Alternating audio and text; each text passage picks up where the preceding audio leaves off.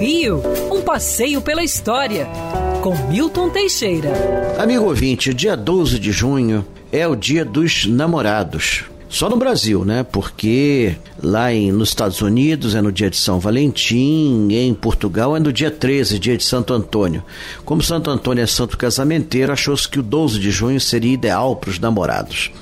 Mas eu, eu, a minha ideia não é falar do Dia dos Namorados, que é um festejo intimista por natureza. 12 de junho também é o dia do Correio Aéreo Nacional. Imagine, até 1930 nós não tínhamos como mandar cartas ao interior do Brasil.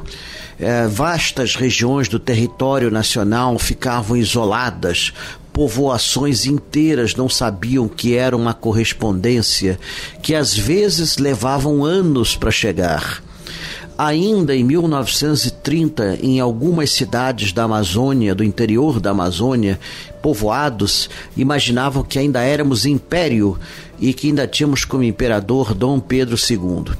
Pois bem, em 1930 é criado por Getúlio Vargas o Correio Aéreo Nacional. Ele absorveu aviões do Correio Aéreo Naval e do Correio Aéreo Militar criando-se então o Correio Aéreo Nacional, que existe até hoje, com outra sigla, tudo mais.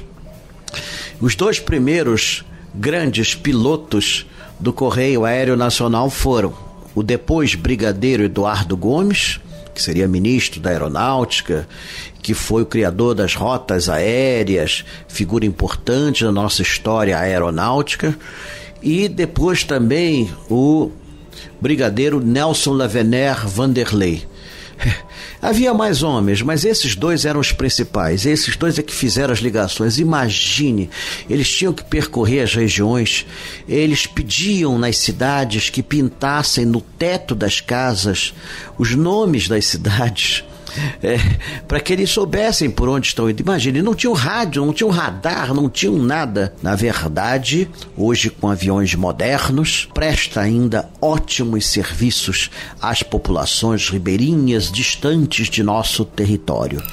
Quer ouvir essa coluna novamente? É só procurar nas plataformas de streaming de áudio. Conheça mais dos podcasts da Band News FM Rio.